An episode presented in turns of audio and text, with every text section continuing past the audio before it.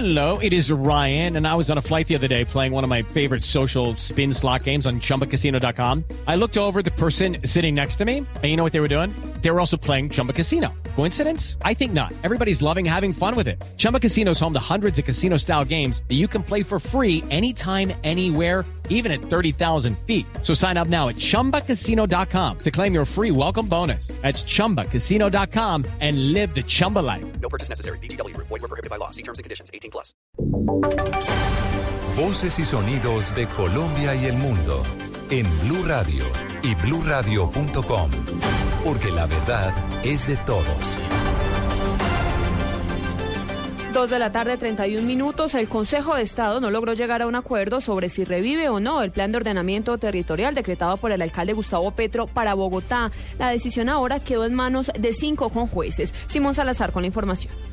La sala plena del Consejo de Estado decidió que el estudio para levantar la suspensión del decreto con el que el alcalde Gustavo Petro modificó el plan de ordenamiento territorial queda en manos de cinco conjueces, ya que el alto tribunal no logró un consenso para coger la ponencia de la magistrada María Claudia Rojas Lazo. Trece magistrados votaron a favor de la ponencia y nueve en contra. La iniciativa de Rojas Lazo le daría la razón al distrito sobre el POT y enviaría el caso a los juzgados administrativos. Es decir, que el POT de Petro volvería a estar vigente mientras un juez administrativo estudia las demandas. Por ahora el futuro del POT es incierto y serán los conjueces que serán elegidos en los próximos días los que concluyan qué pasará con este plan para Bogotá. Simón Salazar, Blue Radio.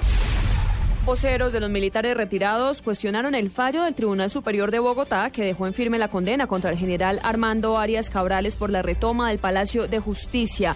Calificaron esta decisión como indignante. Detalles, María Camila Díaz.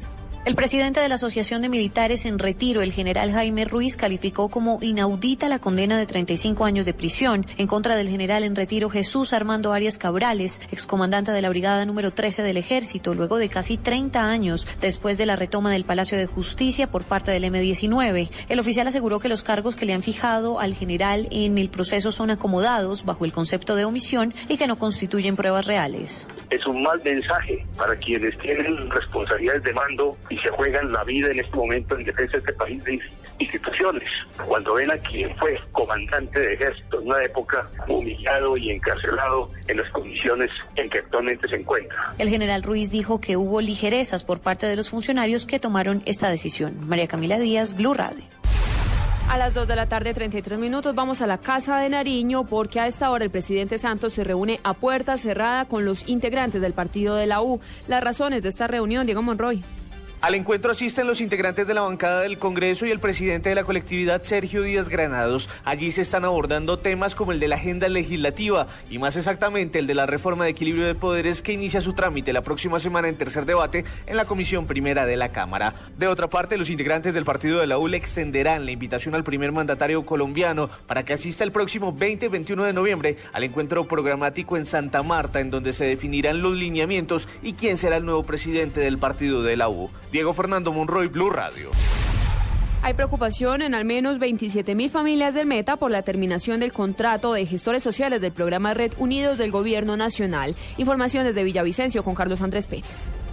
A 300 cogestores sociales de la Red Unidos que trabajan en el departamento del Meta no le renovarán el contrato, por lo que cerca de 27 mil familias de esta región se quedarán sin el acompañamiento y asesoría que estos cogestores prestan a las familias más vulnerables del país.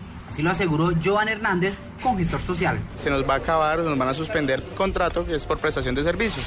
En el Meta se van a ver afectadas eh, más de 27 mil familias. Solo en Villavicencio son 4.800 familias las que se atienden. Sentimos que el gobierno hacia nosotros es como, como el pago que nos están dando por ese acompañamiento, por esa ayuda a todas las familias en, en situación de vulnerabilidad, en situación de desplazamiento. Estas personas aseguran que no entienden por qué prescinden de sus servicios cuando el gobierno Santos habla de paz e igualdad social y son ellos los que más trabajan por la población menos favorecida. Desde Villavicencio, Carlos Andrés Pérez, Blue Radio.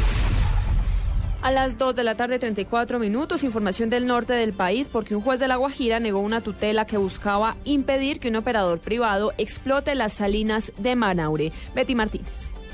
El Tribunal Contencioso Administrativo de La Guajira negó la acción de tutela interpuesta por el señor Javier Rojas Uriana, quien manifestaba su oposición para que un operador privado explotara y comercializara la sal de Manaure, reduciendo falta de consulta previa. El Melartamar, líder de las tres asociaciones que hacen parte de la empresa Sama y avalan el operador privado, aseguró que se actuó en derecho. Dentro de la parte motiva manifiesta los magistrados de que, de que ya las consultas surtieron su efecto lógicamente durante todo el proceso y que las diferentes jurisprudencias, fallos de tutela, fallos de Consejo de Estado, se surtieron todos los pasos para las consultas previstas. Con esa decisión se da paso para que se continúe con la operación del operador privado, en este caso la sociedad Big Ground Inc., quien pagará 27 mil millones de pesos durante 18 años, además de las inversiones para normalizar la producción y comercialización de la sal. Desde Río H. Betty Martínez, Blue Radio. En información internacional, a partir de ahora, todos los militares estadounidenses que participen en la misión para combatir el ébola en África Occidental deberán pasar un periodo obligatorio de cuarentena. Miguel Garzón. El secretario de Defensa Chuck Hagel firmó una orden que establece un régimen de observación controlada durante 21 días, el periodo en el que se manifiestan los síntomas en caso de haber contraído la enfermedad. Hagel también ha pedido al jefe del Estado Mayor Conjunto, el general Martin Dempsey, que presente en 15 días un plan detallado de cómo se aplicaría esta vigencia controlada, teniendo en cuenta el tamaño y el alcance de la logística necesaria. El general estadounidense Darrell Williams y una decena de militares fueron los primeros puestos en observación controlada en la base militar de Vincennes en Italia, tras acabar el pasado fin de semana su misión en Liberia como parte de la operación Asistencia Unida. Miguel Garzón, Blue Radio.